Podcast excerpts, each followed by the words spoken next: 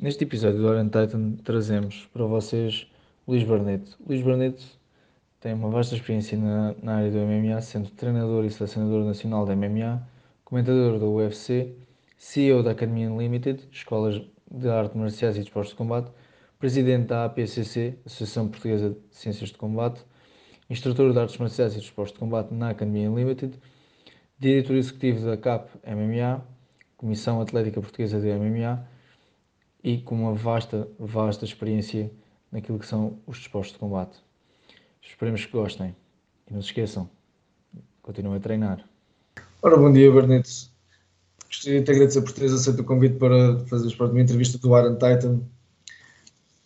Então, fala-me fala do teu trajeto como, como treinador da MMA ao longo, do, pronto, ao longo da tua carreira, coisas que têm acontecido, coisas. Fala. Fala-me de ti, fala-me de ti. Ok, olá Filipe, olá a todos. Um, pá, basicamente eu comecei no MMA um bocadinho por acaso, fui, fui lá parar. Uh, eu, o, meu, percurso tinha a ver mais com, com o Jeet Kune com a defesa pessoal, uh, mas o meu professor de, de, de Jeet Kune o Burton Richardson, ele tem grandes influências do MMA. Eu vivo no Havaí, uh, tem grandes influências do MMA, era, chegou a ser parceiro de treino do, do Randy Couture e por aí fora, e portanto tem muitas, muitas ligações ao MMA. Então o Jeet Kune que nós fazemos, que é o Jeet Kune Unlimited, é, um, é já em si um, um MMA para defesa pessoal, digamos assim. Na sequência de treinar pessoas para esse, para esse processo, houve um ou outro que mostrou interesse em competir. Bem, como a lógica, a lógica aqui é, é nós levarmos as pessoas onde elas precisam de ir, em termos de evolução, não é? Eu dei por mim sentado no canto a fazer, fazer de treinador da MMA no, no canto desses meus atletas. Estamos a falar em uh, sei lá, 2000 2007, 2008, por aí. Depois, uh, enfim, eu próprio comecei a interessar-me muito pelo desporto, comecei também a fazer os comentários, na, já um bocadinho mais à frente, a fazer os comentários na, na Sport TV do UFC e comecei a me interessar muito mais pelo desporto, depois havia o, o processo da, da, da, federação que estava a criar e havia necessidade de ir um treinador lá fora com eles, uh, com os atletas ao, ao primeiro campeonato do mundo, que foi em 2014, o primeiro campeonato do mundo da IMAF, e, e, nesse processo foi quando eu comecei a, realmente a, a ser mais treinador de MMA. Uh, eh, enfim, nunca, nunca deixando para trás o resto, mas a, a, dar por mim a ser muito mais treinador de MMA. Foi assim que, que apareceu as coisas. Entretanto, sou, sou selecionador nacional desde 2014, precisamente, da IMAF, uh, portanto, nas competições da IMAF, portanto, através da Federação. Uh, Estou neste momento também como coordenador técnico das disciplinas associadas da Federação de Lutas Amadoras, portanto, inclui também o MMA, não só, uh, Pancreation, Grappling, por aí fora tenho a minha academia, a Academia Unlimited, onde tenho também esse trabalho de MMA com os meus próprios atletas de, de, de equipa, digamos assim, e não de seleção. Uh, e pronto, é isto. Acabei por dar por mim completamente enfiado neste, neste mundo. Ótimo. E foi um, foi um, um excelente trajeto, eu tenho acompanhado desde que a gente se conhece. Há, quanto, há quantos anos é que nós nos conhecemos? Uns... Não, sei. não sei sinceramente, acho que eu sou muito mal nestas coisas das datas, mas já, já é há muitos, já deve já, já há alguns anos, acho que uns 5 ou 6, acho eu. Então, seguramente, seguramente. Tu, tu disseste que eras treinador, disseste que eras selecionador nacional desde 2014, então vou, vou dizer que falas aqui um bocadinho sobre como é que é a preparação no treino, o treino de força, o treino de, das várias componentes do, do lutador, as estratégias.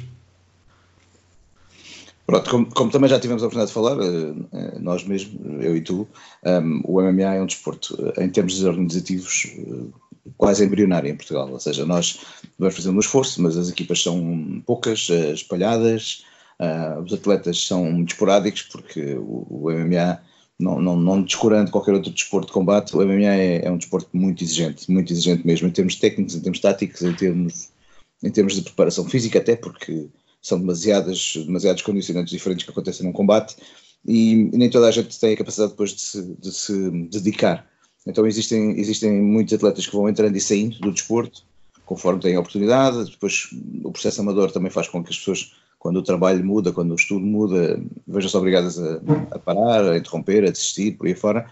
Portanto é difícil fazer um trabalho estrutural, pelo menos até agora tem sido difícil fazer um trabalho estrutural, uh, de forma a que nós pudéssemos dizer, temos, até a nível da seleção, temos um trabalho regular de acompanhamento dos atletas, por aí fora, é muito complicado. Nós acabamos por...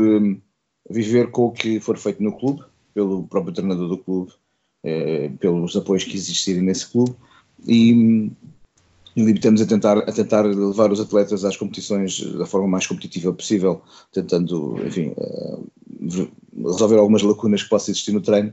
Mas, por exemplo, para dar um exemplo, eu sei que há muitos, muitos, muitos treinadores que não fazem nenhum trabalho de força específico.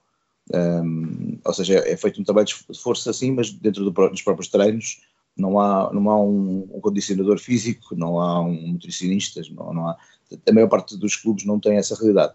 Depois haverá alguns, eu estou a falar também mais do MMA amador, porque temos o MMA, o dito amador e o dito profissional, é, sabes que o MMA é o único desporto do mundo que começou por profissional primeiro, uh, e, e, esse facto tem criado muitos problemas ao desenvolvimento do MMA, porque participantes consideram que têm que lutar logo para ganhar dinheiro e, e estão com essa ideia, e a verdade é que, hum, e, e isso vai-se notando agora, o, o nível do MMA amador de alguns países é muito maior do que o nível do MMA profissional de outros países.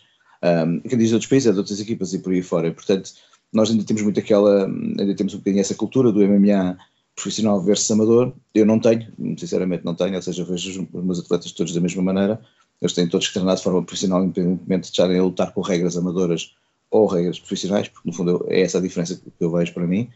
Uh, e no meu, no meu caso, ou no caso da nossa equipa, mais especificamente, nós temos eh, dado alguma liberdade aos, aos atletas, até porque não conseguimos uh, ter um acompanhamento em termos de, de condicionamento físico ou de nutrição, uh, enfim, que nós possamos pagar e ter de uma forma geral para a equipa, nós acabamos por ter os atletas, do outro exemplo tenho o Zé Machado, que tem um nutricionista que, com quem ele trabalha e um personal trainer com quem ele trabalha a parte física, e o Milton tem outros, portanto eles trabalham com pessoas diferentes. Eu tento estar ligado a isso e vamos conversando todos e vamos tentando manter uma certa linha de, de ação, mas há um que está a apoiar eh, um atleta e outro está a apoiar outro, portanto, até, até o meu nível, onde, onde nós temos realmente isso da preparação física uh, e, da, e, do condicionamento físico, do treino de força, da, da, das componentes de nutrição separadas, digamos, digamos assim, uh, até nós temos isso separado, mas depois também temos diversificado em vez de, em vez de termos um trabalho consistente para a equipa toda.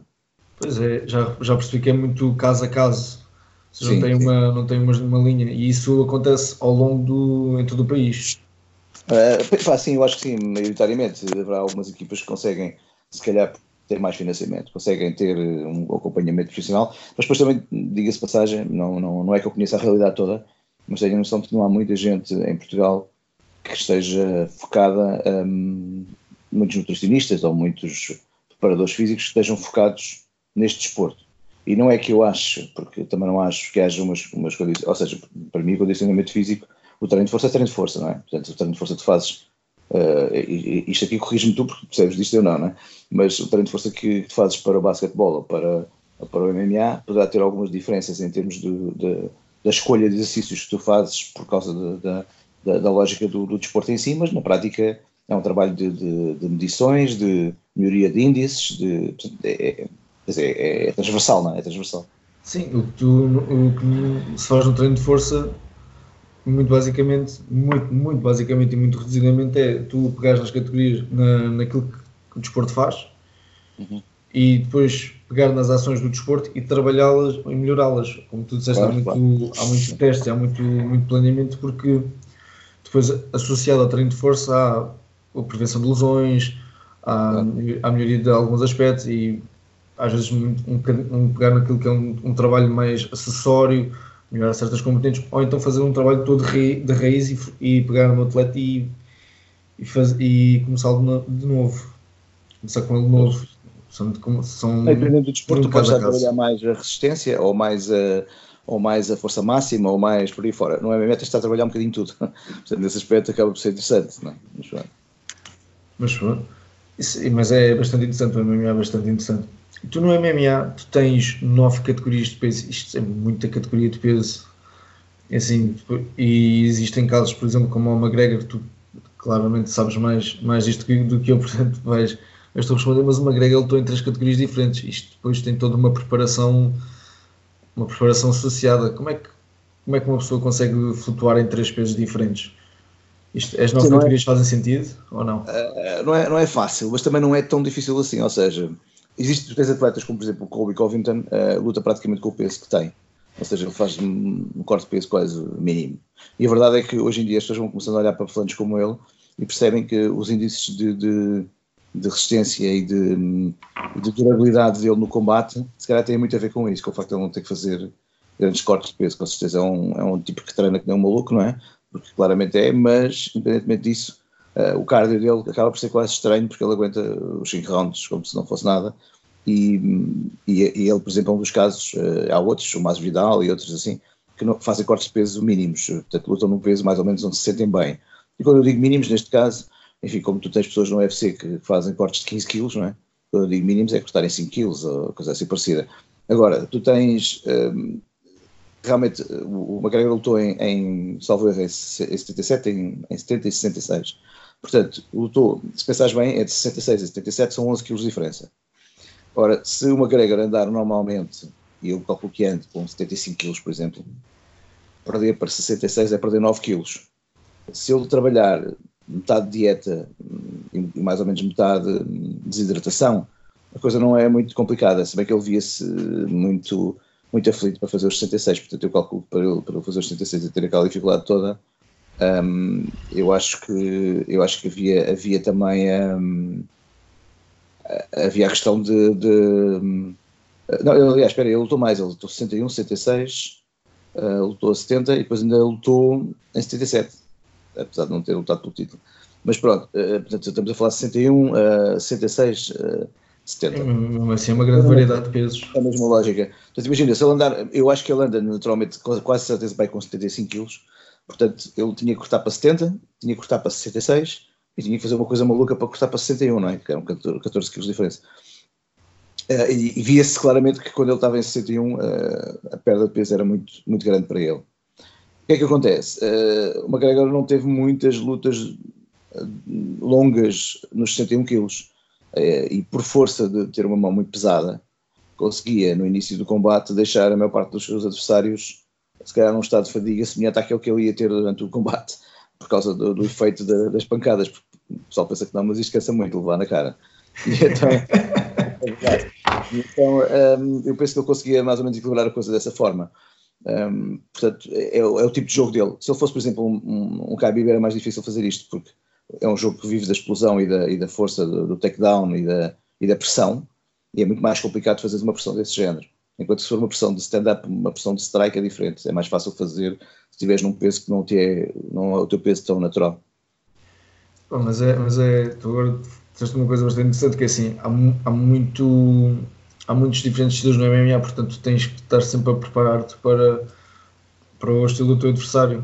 Tens de arranjar formas de contrariar. Qual é, achas que há uma preferência de algum estilo? É assim, por exemplo, eu que sou um bocado leigo nesta matéria, ouço muito falar no, no, no jiu-jitsu, no jiu-jitsu brasileiro, muito jiu-jitsu, muito jiu-jitsu, e depois tens casos como, como o Habib, que é muito wrestling, vem de lutas olímpicas, e que lhe deu alguma vantagem, ou bastante vantagem, naquilo que é hum, a sua carreira desportiva. Ah, eu sou um fã do MMA, do estilo MMA.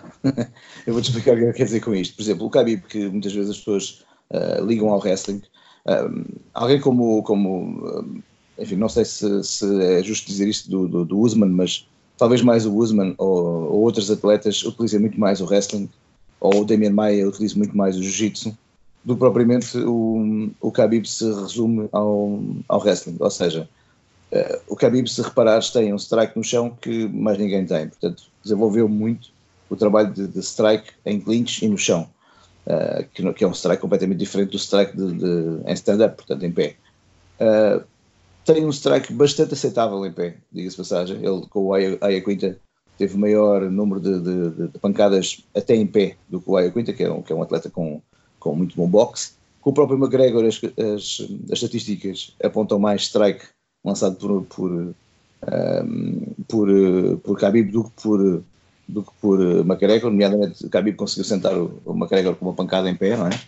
Uh, e às vezes o que acontece é, ele é tão bom na parte do, do wrestling e é tão bom na parte da pressão que seria um absurdo para ele ir lutar e fazer principalmente stand-up, não é? Mas ele não é, não é mau em nenhuma parte, portanto é, é um atleta completo nesse aspecto para mim. Claro que ele nunca vai ser um striker uh, de excelência porque não, não é esse o percurso inicial dele. Assim como o McGregor vai ser sempre um striker de excelência porque foi esse o percurso inicial uh, dele e é, é, a área onde ele se sente à vontade e depois os estilos de, cada atleta vêm ao de cima no MMA de uma forma, de uma forma que às vezes nos outros, esportes fica mais difícil de, de acontecer, não é? Este esporte é tão variado em tantos aspectos, de, de tantas formas de acabar um combate, tantas formas de, das coisas decorrerem durante um combate, que cada um uh, poderá impor-se utilizando uh, estilos completamente diferentes de, dos adversários. E depois os estilos vão ter importância também no tipo de resultado que vamos ter. Uh, o A vence o B, mas depois, se calhar, o B vence o C e depois o C vai vencer o A. portanto, quer dizer, não, não é certo que por eu vencer A uh, eu vou vencer B também. Uh, provavelmente, se calhar, vou perder com o B e depois o, e depois o B vai perder com o A. Foi o gajo a quem eu, a quem eu ganhei. Portanto, não é, não é certo. a forma como os estilos se encaixam define muitos combates. Define mesmo muitos combates. Por isso é que é um desporto muito complicado até de, de prever resultados. Eu farto-me de me enganar cada vez que faço os comentários na Sport TV a dizer que eu acho que aquele combate é capaz de cair mais para este ou para aquele e depois cai para o outro, não é? Porque precisamente. Pois, é muito, é muito complicado. Exatamente. Tu tens outros desportos onde eh, sei lá, não sei se nos ajuda é um pouco assim, mas uh, tens outros esportes em que se este fulano é o campeão olímpico e vai lutar com, com aquele, uh, em 9 em cada 10 combates vai ganhar, não é? Um, o MMA muda muita coisa, muda muita coisa. Pois, nós, nós no Judo evidentemente temos os cabeças de série e depois é assim, há um grande trabalho para estudar o que é que o adversário faz, o que é que o adversário faz claro. e um, seres um cabeça de série é teres um alvo nas costas como, como entre os menos formas de terminar o combate, menos, menos formas de, de, vencer, digamos assim, não é? Como tens menos formas de vencer, a probabilidade de acontecer uma coisa estranha, como por exemplo no, no MMA alguém lançar um cotovelo para cima e, e, e pôr alguém KO, ou, ou apanhar uma chave de pé estranhamente, ou, quer dizer, pode, pode acontecer muitas coisas, uh, podem acontecer muitas coisas. A probabilidade dos combates à partida uh, não serem fáceis de, de, de, de prever um, é maior. É maior. Mas eu é, acho. Não, o MMA é bastante completo, o que dá muita liberdade para muita coisa estranha acontecer. Não é muito difícil encontrar no YouTube um, um, top 10 qualquer de, de strikes mais estranhos ou de, de TKOs mais estranhos e, e parecem gajos a fazer piruetas e a dar um murro. Acontecem coisas bastante engraçadas. Como é que está o MMA? Em Portugal? Achas que está numa fase de crescimento? Já, já, já teve um grande momento, agora estabilizou? Está a estagnar? Qual é a tua opinião acerca do MMA em Portugal? É assim, o MMA em Portugal eu penso que em termos de popularidade, de público e até de praticantes, eu acho que está em crescimento, tem estado em crescimento. A parte em que ainda não está no crescimento que era, que era bom ter, e é isso que é isso que também falávamos um bocadinho ao início, é na parte realmente organizativa, uh, no sentido em que ainda demasiadas equipas, demasiados treinadores, demasiados atletas uh, não veem a necessidade de um percurso amador, não veem a necessidade de, de, de se desenvolverem de uma certa forma. E só para teres uma, uma ideia, o Milton Mateus, um, um atleta que vai agora passar a profissional, uh, ele tem 18 combates amadores. Uh, isto é impensável na realidade portuguesa, no entanto, lá fora é perfeitamente normal. Uh, o Milton lutou num europeu com um atleta da, da Suécia que estava, uh, não sei, 35-2 ou 35-3. Tinha Isso é muita luta. Quase 40 combates da MMA, percebes? Um, a realidade que nós temos aqui, basta tu olhares, por exemplo, para um calendário de, de eventos da MMA em Portugal e olhares para um calendário de eventos da MMA no Reino Unido, tu no Reino Unido tens um evento por fim de semana. Aqui tens, o ano passado tivemos, tivemos foi, foi um ano interessante, tivemos 12 eventos, uh, aliás, 10 eventos, uh, dos quais uh, a maior parte, muito, a maior parte foi muito à volta do MMA profissional, lá está, e, e, isso acaba por ser, não ser tão benéfico, preferíamos ter mais desenvolvimento do MMA amador. Eu agora vou fazer um evento dia 11 de Abril, já agora ficas a saber, na, em Corroios, onde vamos ter 16 combates, 17 combates só amadores, e vamos ter atletas a vir de, do Luxemburgo e de Espanha para para lutarem com, com, atletas nossos, da nossa seleção também, que é para eles estarem mais preparados para as, para as provas que aí vêm em frente. Mas é como dizia, eu acho que está em alguns aspectos uh, muito no início e noutros aspectos, felizmente, muito lançado, até porque, como, como tens visto, nós temos tido, no último ano, tivemos uh, grandes, uh, grandes momentos de. É, é, certo que é esporádico, lá está, porque vive muito do talento, ou de, de, por um lado, do talento, ou por outro lado, de, uma, de um foco no treino diferente, que a maior parte das vezes implica uma, uma imigração uh, como é o caso do Pedro Carvalho ou do, ou do, do Manuel Capé, ou um, temos tido alguns, alguns bons exemplos de, de, de atletas nossos a fazerem umas coisas interessantes lá fora. Temos tido vários atletas no Bellator, temos tido, temos agora um, um sim, atleta, sim. Uh, uso, uso cabo verdiano na, no UFC, que é o, que é o Castro. Mas que se portou muito bem, tem. O que é? Tem-se portado muito bem ele. Sim, sim, sim. E portanto isto vai sendo, vai sendo interessante e vai, vai como é óbvio, vai ajudando a, a, a impulsionar uh, as pessoas a treinar. E, e, quem diz a treinar também a assistir, não é? Portanto, começa a haver mais pessoas também a interessarem-se pelo desporto. Uh, e eu, epá, eu, tento fazer a minha parte, ou seja, quando faço os comentários na, na, na Sport TV do, do UFC, eu tento fazer as pessoas perceberem o, o incrível, o científico e o, e o artístico que o MMA tem não é só. Muitas vezes as pessoas olham para aquilo em pancada e, enfim, tem tanto, tantos aspectos de, de, táticos e técnicos que são, que são fabulosos. Ainda, ainda sobre a corte de peso, estávamos a falar, estávamos a falar há bocadinho. Eu lembrei-me, por causa de teres feito este convite, lembrei-me de ir olhar novamente para umas coisas que tinha, tinha sido feitas pela IMAF a esse aspecto. E, e também pegando ainda naquilo de, de, das categorias de peso que tu me falaste, realmente é verdade que existem nove categorias de peso, mas eu acho que deviam haver mais. Uh, existem mais categorias de peso? Sim, para ver se as pessoas paravam de tentar saltar tanto de categoria de peso. Ou seja, uh, 77 para 70 é uma diferença grande. 77 para 84 também é uma diferença grande. 84 para 93 então é uma diferença de 9 kg. Portanto, são, são grandes diferenças entre as categorias uh, que complicam um bocadinho as coisas, porque ou tu fazes um esforço para ir para uma categoria abaixo, e então o esforço é maior do que deveria de ser se calhar, ou tu uh, estás numa categoria de peso em que é a categoria é 93, tu vais lá porque tens 91, mas o teu adversário, afinal, uh, habitualmente pesa 100, baixa aos 93 para poder lutar e depois vai, vai pesar 90, 98 ou 97 para lutar contigo. Portanto, uh, percebes? Uh, se houvesse mais categorias de peso intermédias, e fala-se nisso, diga-se passagem, já se falou nisso, possibilidade de fazer algumas categorias intermédias. Uh, no boxe tens mais categorias, por exemplo. Uh, pode ser, pode ser eh, uma ideia em alguns destes gaps maiores. Portanto, imagina, 61, 66 não é um grande gap, 57, 61 também não é um grande gap, mas depois uh, 66, 70 também não é um grande gap, grande gap mas 70, 77, 77, 83, um, uh, não tanto 77, 83, mas depois 83, 93 é um, é um gap enorme, não é? Portanto, são essas coisas que podiam ser um, de alguma maneira melhoradas. Sim, em termos de mas, ah, Deixa-me deixa só fazer aqui uma pergunta, mas assim, tens nove categorias. Vamos imaginar que passavas para, para quê? 12, 13? Sim, para aí, sim, imagina. imagina. Por aí. E, e, mas, por exemplo, a nível profissional tu vais ter muita população, mas será que a nível amador, amador consegues preencher estas categorias? Ou teres um calendário onde consigas preencher? Ao nível internacional, sim, ao nível nacional poderias não fazer, mas isso também é assim.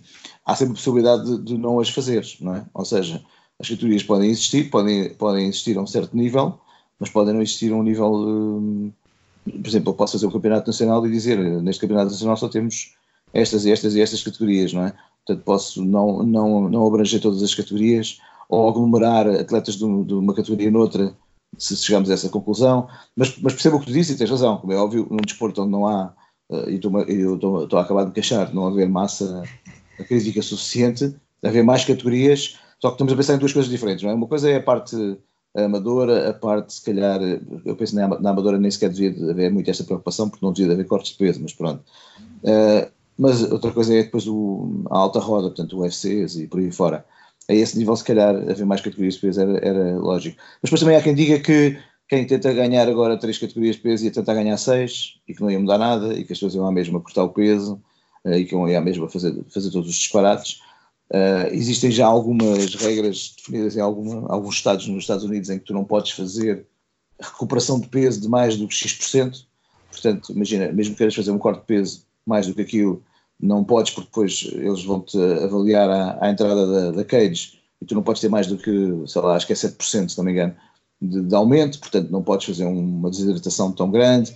Há, no NFC, por exemplo, eles fazem uh, análises para despistarem a desidratação, portanto, se por qualquer razão tiveres desidratado na altura da pesagem, uh, não competes, mas também eu acho que é o caso único, acho que só eles é que fazem isso. Um, na IMAF, por exemplo, para teres uma ideia, fez aqui há uns tempos um estudo muito interessante. Uh, havia um, um, um, jovem que é o Ben Crichton, Ben Crichton, ele é ele é nutricionista e, era, e trabalhava com a IMAF eh, de alguma forma enfim, com voluntariado ali e trabalhava muito nesta, nesta área. Ele fez montes de estudos, uh, nomeadamente ele tem um programa que, que até passou no, na, na, BBC, um documentário que ele fez, é capaz de estar no YouTube, depois, depois quem quiser pode ir procurar. O Ben Crichton, na altura, ele fez um, num, do, num dos anos, fez um estudo em que de todas as finais, verificou o peso de todas as pessoas nas finais um, para perceber quem é que estava mais pesado. Portanto, à boca da, da cage, é? antes de entrarem, toda a gente se pesou. E em, acho que foi 60% das vezes, venceu o atleta que estava menos pesado. Um, o, que é que isto, o que é que isto faz? Isto não prova nada. Assim, é isso, é, isso, é, interessante, mas, mas, é interessante saber. Mas prova ao contrário, tá, não é? Ou seja, não prova que é melhor estar menos pesado, mas demonstra que não é por estar mais pesado que, que vence os combates, porque e voltamos à, à, complexidade do desporto, não é? O MMA tem uma complexidade técnica tão grande e tática tão grande que é muito mais importante como é que tu entras na luta emocionalmente, como é que tu pensas o combate, como, como é que o teu canto te aconselha, como é que treinaste, o que é que sabes fazer, do que propriamente teres mais 3 ou 4 quilos do, do que o adversário, não é? Isso não, se tudo o resto for para o teu lado, certeza que não vai ser os quilos a mais que vão definir o combate, uh, percebes? Então é, esse era o estudo e isso era o que eles pretendiam fazer. Eu, pessoalmente, com os meus atletas, eh, e tu sabes que eu só tenho atletas amadores neste momento, eh, ainda sim, que agora sim. o Milton vai passar a profissional. Finalmente, uh, parabéns. Obrigado. Uh, já são 18 combates, eu acho que está na, está na altura. O que acontece? Um, a maior parte das vezes eu tenho os atletas a irem competir num peso e irem percebendo que querem competir um bocado mais abaixo, porque notam a diferença de estarem a, a lutar num certo peso. Vou dar o exemplo do Milton, a primeira vez que lutou, lutou em 84 quilos. Uh, no Campeonato Nacional, que venceu com alguma facilidade, porque, enfim, a competição não era, não era muito difícil, mas depois foi ao Europeu em 84 kg e sentiu, sentiu diferença. A primeira coisa que disse quando chegou a, estar, a escada da, da Cage foi que tinha aqui para 77. Uh, apesar de eu já ter dito que ele devia competir em 77, mas pronto, depois começou a fazer perda de peso para, para batermos 77. Uh, começámos a competir em 77, competiu a maior parte do tempo em 77. Um, depois, mais recentemente, já competiu em 70. Uh, isto tudo em amador ainda, não é? Competiu em 70 e depois teve uma subida outra vez a 77 para ir disputar o, o título de, de 77 do LWFC uh, eh, o ano passado. Uh, no mesmo ano em que venceu o título de 70 do UMA, portanto, uh, lutou no, nas duas categorias.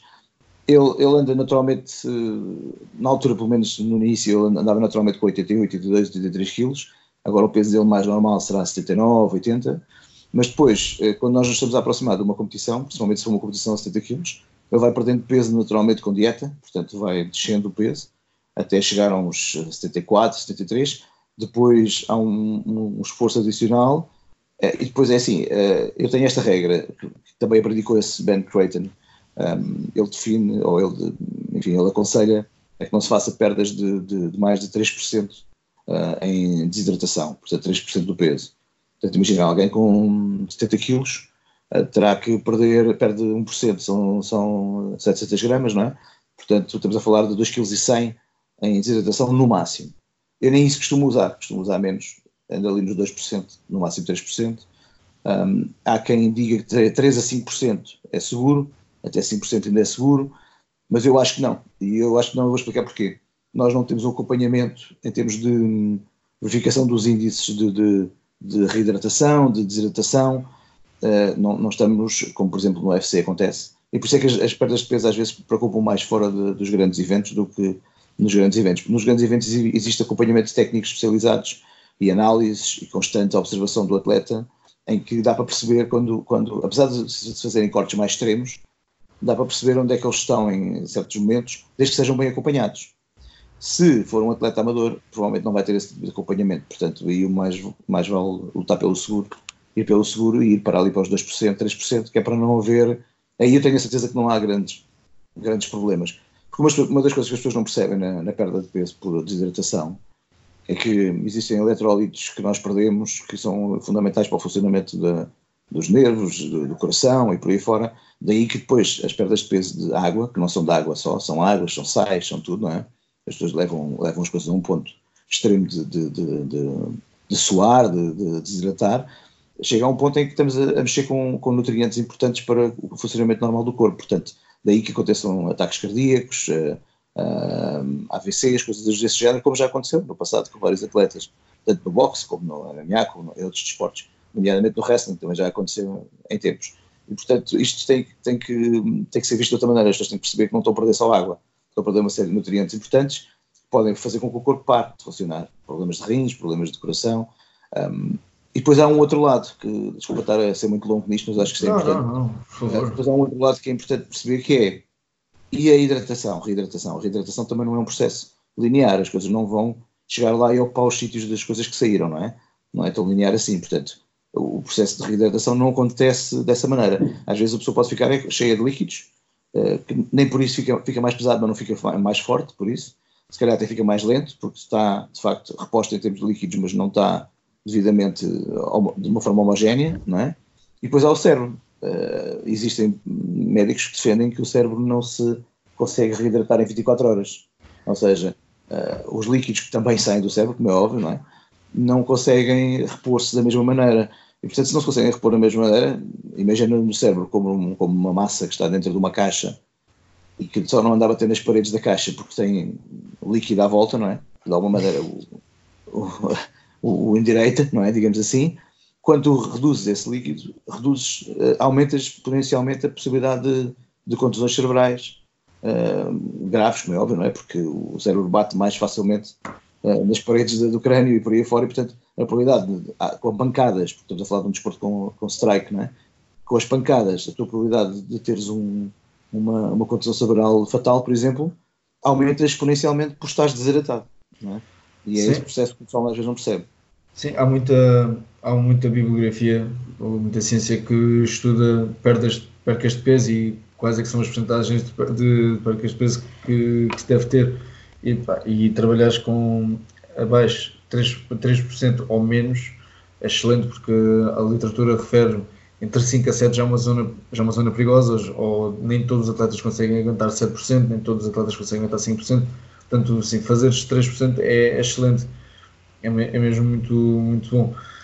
Assim, tu sabes e eu sei que como é que se faz o processo de perda, perda de água e desidratação e de, da dieta em si, mas muito, alguns dos nossos ouvintes podem não perceber e é, muitas vezes as imagens que, que que já, já me vieram com, com essa conversa foi que Epá, vi um vídeo de, de um gajo do MMA a perder água, estava deitado a mascar pastilha, envolvido com toalhas, isso não sei se é uma coisa extrema, se é uma coisa normal, por assim dizer, no MMA, mas que uhum. você, já uma vez visto esse tipo de vídeos. sim, sim, é, existem, existem situações dessas, existe, é, existem alguns vídeos interessantes das pessoas verem. Há um atleta do, do UFC que agora não me recordo exatamente o apelido, mas é Vitor. É Vitor qualquer coisa, é um, é um atleta brasileiro. Ele costuma fazer montes de, de diretos para o, para o, para o YouTube um, e, e, uma vez fez precisamente da sua, da sua perda de peso e há um, há um vídeo engraçado em que ele, engraçado, não tem piada nenhuma, mas ele está a tentar conversar, está a falar para, para a câmara e está, e está a trocar as palavras. Está de tal maneira desidratado que não consegue articular palavras. Um, existe o vídeo famoso também da Cyborg a perder peso e chorar, não é? Ah, sim, coitada. Exatamente. Mas isso são, isso são situações, lá está, as situações extremas. O, o grave é que no, no UFC uh, a um certo nível. Alguns atletas, como acabei de dizer, o Colby não faz isto, mas há uma série de atletas que fazem, toda a gente faz cortes de peso, digamos assim, uh, mas depois há pessoas que fazem coisas extremas. Existe quem perca 15 quilos em 19 horas uh, em água, em desidratação. Portanto, imagina o, o risco acrescido. Por mais que estejas ali com o médico a 5 5 segundos a fazer-te análises e a verificar os teus índices, quer dizer, aquilo é, é no limite do uh, ou morres ou não, não é? E, portanto, é, é, um, é, um, é um disparate. Eu nunca vi pessoalmente fazer, fazer esse tipo de. Aliás, por acaso já vi pessoalmente a, ver, a fazer esse tipo de cortes, e isso também, eu, também me choca, porque em alguns eventos, por exemplo, em Portugal, onde tu ganhas 150 euros ou, ou 200 euros para lutar, estás a fazer cortes de peso brutais de 6, 7 quilos e 8 quilos para fazeres isto, é precisamente. faz-me lembrar aquele pessoal que que começa a treinar ou que está numa fase de treino académico, digamos assim, sei lá, universitário ou, ou colegial, e anda a ver o que é feito pelo campeão do mundo e segue os mesmos programas de treino, estás a ver? Não faz sentido, quer dizer, não, não podes fazer coisas iguais a quem está a fazer aquilo, mas devidamente acompanhado, com, com técnicos à volta, e, e o devidamente acompanhado, já chegamos à conclusão que neste caso não chega e pode não, não, não chegar e, e era preferível não se fazer. Mas a fazer isto a outros níveis onde não há esse acompanhamento, ainda pior, não é? Só com o treinador ali ao lado a ver se ele está bem e portanto se ele está fixe, não, não, não serve de nada, não é? É um, é um absurdo. o máximo que eu já fiz a nível dos meus atletas, o máximo que fiz foi perda de peso com sauna. Portanto, chegámos ali àquele ponto em que sauna, um, fato de, de, de, sudação, talvez, e saltar à corda, quando é uma coisa mais simples, uh, saltar à corda, fazer uns quantos exercícios, fato de sudação, conseguimos perder ali, facilmente perdes, se estiver a saltar à corda, um, dependendo do, do, do, peso que tens e do estado em que estejas, mas imagina, se estiveres a saltar à corda durante uh, 40 minutos ou 35 minutos, um, e para um atleta isto não, não, não é muito complicado, com fato de sudação perdes ali 400 gramas, 500 gramas, 600 gramas, precisares, sem muita dificuldade. Se tiveres, um, se tiveres a fazer uma sauna, uh, tens que fazer períodos de, de, entrada e saída, ou seja, não podes estar na sauna de duas horas seguidas, não é? Tens que fazer um período, por exemplo, 10 minutos, sais um bocadinho, 10 minutos, sais um bocadinho, vais, vais fazendo e vais verificando o peso, vais limpando bem, vais verificando o peso. Já tive que fazer isso em Inglaterra. Eu, por acaso, diga passagem, as vezes que utilizei a sauna foi quando havia pesagens no dia anterior. Não gosto muito de, de...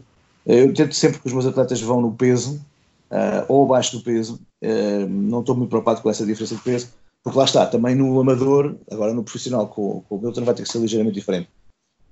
Mas no amador, uh, as pessoas todas pesam-se no próprio dia, portanto, se pesam no próprio dia ou pesam-se no dia anterior, enfim, é diferente, pesar-se no dia anterior ou pesar no próprio dia. Se a pessoa pesa no próprio dia, mesmo que ela queira se reidratar brutalmente, até a hora da luta não, não vai haver uma diferença de peso gigante. Portanto, eu não estou preocupado se o outro está a cortar imenso e chega lá com mais 4 quilos, eu fico o meu tenho menos 4 quilos, mas esteja saudável, portanto não, não preocupo muito.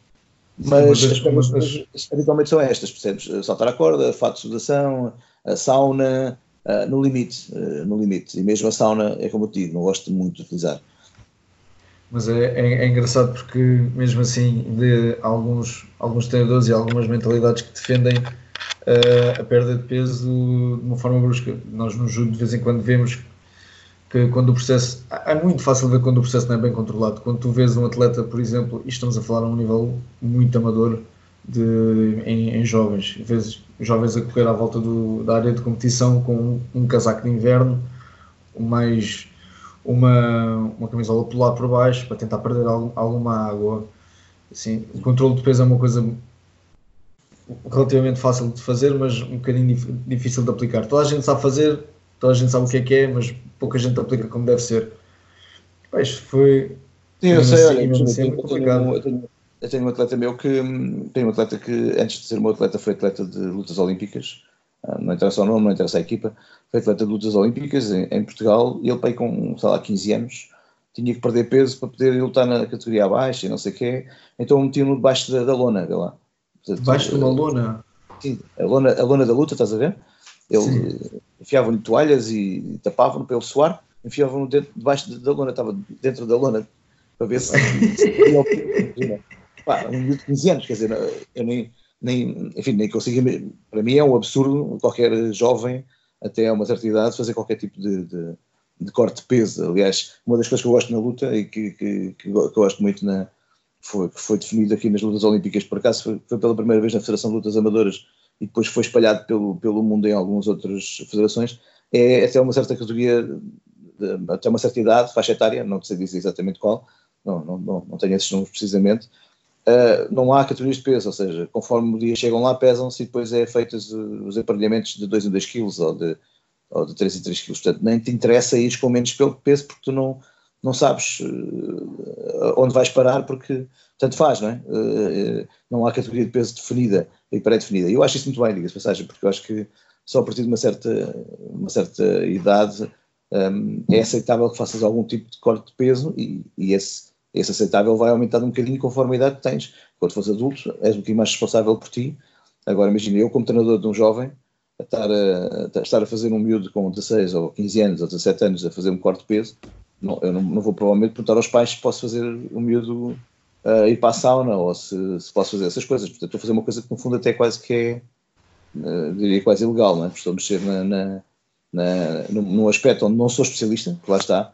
Os treinadores, como tu disseste muito bem, muitos treinadores têm a Maria que são, especialistas nessa área.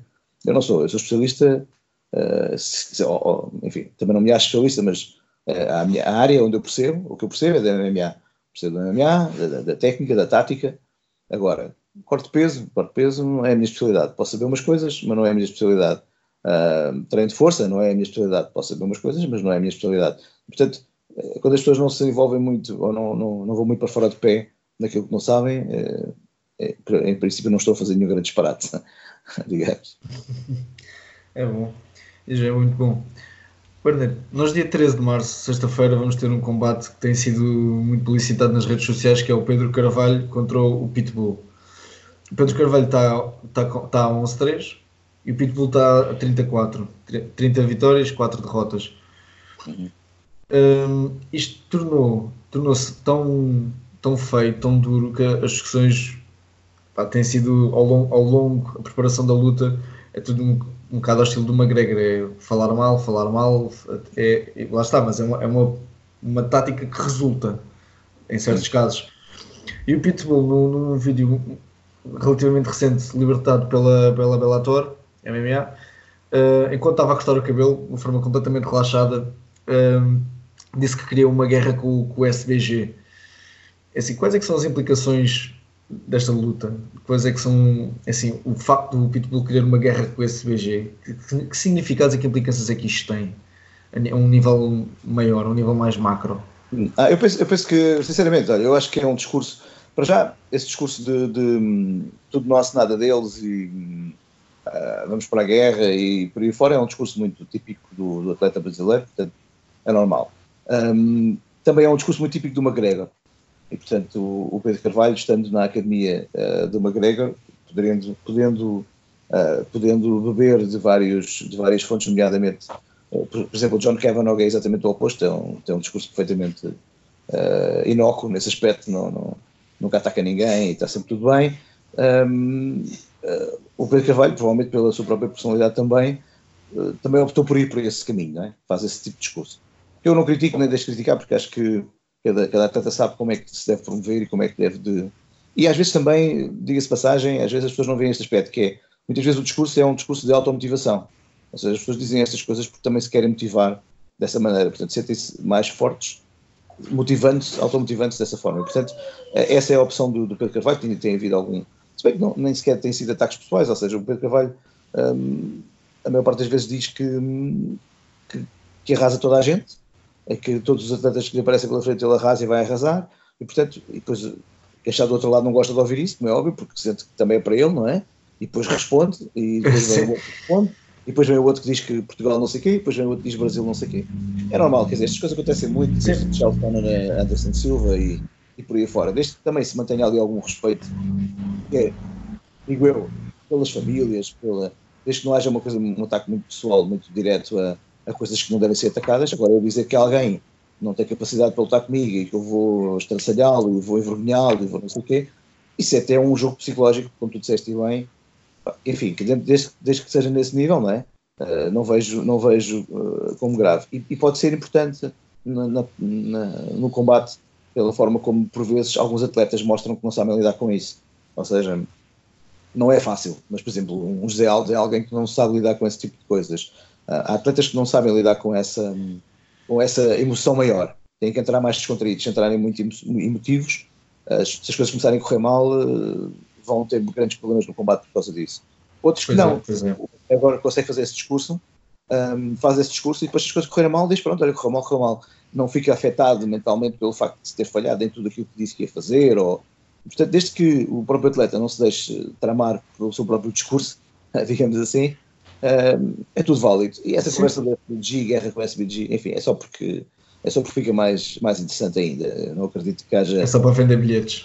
Exatamente, exatamente, acho que sim. Acho que é um combate muito interessante. Eu acho que o Pedro Carvalho, eh, estavas a falar da, da, da diferença do recorde. O recorde hoje em dia, ainda recentemente houve hum, três ou quatro combates no, na, no UFC entre atletas com, sei lá, tipo, uh, com grandes diferenças de, de recordes. Exato, dos combates e, e, mesmo assim o combate caiu para o lado do, porque lá está, cada combate é um combate e, e há aquela história que nós falámos do, do, casamento de estilos entre, entre adversários que faz com que uma coisa que estatisticamente parece improvável de repente torna-se muito provável assim que a porta da cage se fecha, não é? No caso do Pedro Carvalho, eu acho que ele tem duas características muito importantes. Ainda, ainda há dias falava com o Rafael Silva. Uh, o Rafael Silva, não sei se sabes, foi o, o treinador de, do Pedro Carvalho até há muito pouco tempo atrás. Uh, alguém que sempre acreditou nele, diga-se passagem. Uh, uma coisa que o Pedro diz é que ninguém acreditava no sucesso dele e por aí fora. Eu sei que o Rafael era um dos que acreditava. E o Rafael levou até um certo ponto, até, até ele depois ir para a SBG. Um, e, e falava com o Rafael sobre isso, e ele, ele dizia precisamente que o, Rafael, que o, que, o, que o Pedro é um atleta muito forte, fisicamente muito mais forte do que parece. Uh, quem olha para ele, ele é muito mais forte do que parece. Eu acho que ele também é muito forte emocionalmente, é uma pessoa com, com uma grande postura. Eu recordo-me que eu fui ao SBG ano passado, um, não foi ano passado, foi há dois anos, eu penso, ele estava lá no início, mais ou menos, há dois, três anos, ele estava lá no início, eu entrei no SBG e, só estavam duas pessoas a treinar, ele, ele era um deles. Uh, e eu estive a conversar com ele, o esforço que ele fazia na altura, em que trabalhava de noite e treinava de dia, uh, enfim, não é qualquer pessoa que está disposta a fazer. Ele é um, é um, é um miúdo muito, muito forte, muito, muito humilde, ao contrário do que às vezes possa parecer. Não, ele, ele, ele, é uma personalidade muito forte, pá. Sou, um, sou um grande fã do Pedro Carvalho, diga-se de passagem. Acho que, eu acho que emocionalmente pode fazer a diferença ele entrar confiante nele mesmo, um, junto com todas as características que eu sei que quem está a treinar no SBG vai ganhando, porque o John Kavanagh é um, é um senhor deste desporto, sabe muito bem eh, como fazer as coisas e como preparar as coisas também. Eu acho que o treinador aqui acaba de ter um papel muito importante. A base é muito boa, criada com o Rafael. Uh, agora o trabalho que está a ser feito de uma forma mais, uh, mais frequente e com, e com outro foco com o John Kavanagh também deve ser com certeza. Portanto, eu acho que vai ser um combate muito disputado mesmo. Não sei mesmo para que lado é que irá cair, espero que para, para o Pedro Carvalho. Pois, para o Pedro Carvalho. Pedro Carvalho, na altura que nós lançámos este episódio, espero que seja antes da luta. O Pedro Carvalho leva aqui todo o nosso apoio. Que eu gosto do Pedro. Eu gosto do Pedro, mesmo todo o percurso dele de estar separado da mulher e do filho uh, durante aquele tempo e agora estarem juntos uh, novamente. Epá, é uma muito bonita, uma história muito bonita. É verdade. É verdade. É, muito, é verdade. Bem, Bernardo, olha, muito, muito obrigado por teres aparecido neste, neste podcast do, do Iron Titan. Desafias alguém para participar no nosso podcast? Um, assim, de repente não, não lembro, não sei. Desafia alguém, lança um nome. Lança um nome. Um, olha, Brett, o Pedro. Se quiseres falar sobre, sobre a MMA eh, com alguém que, que, sabe muito bem o que é o MMA, o Rafael Silva é uma boa opção. 60 combates profissionais, é o único atleta português que tem esse, esse grau de experiência, capaz de ser interessante. E é um grande conversador também, diga de passagem. Ótimo, ótimo. Tá então, epá, é excelente, é excelente. Este foi, foi um excelente episódio. Eu gosto muito de conversar contigo. Há anos que converso contigo sobre mais variados assuntos. Eu não gosto de conversar contigo, amigo. Espetáculo. Então, é assim, recapitulando, dia 11 de abril em Corroios temos o MMA Amador. Sim. Apareçam, vejam, umas boas, uns bons combates aquilo que é o futuro da MMA em Portugal. Pode ser que sim, pode ser que não, vamos ver. Acompanho o, o Luís Barneto durante os combates da UFC como comentador na Sport TV. Os combates da UFC dão muito tarde. Pois é, a maior parte das vezes sim. Por acaso agora tivemos dois eventos seguidos à uma da manhã, mas é raro. É raro ser assim, é verdade. E mas assim, à uma da manhã é, é simpático. É dos americanos, não é? Tem um fuso horário diferente do nosso, a culpa é deles. E, e, para terminar, para boa sorte para o Pedro Carvalho, dia 13 de março, tens o apoio de Portugal em peso e boa sorte. Muito obrigado, Vanessa, por teres aparecido. Até uma próxima. Ah, obrigado pelo convite, um grande abraço. Obrigado a todos.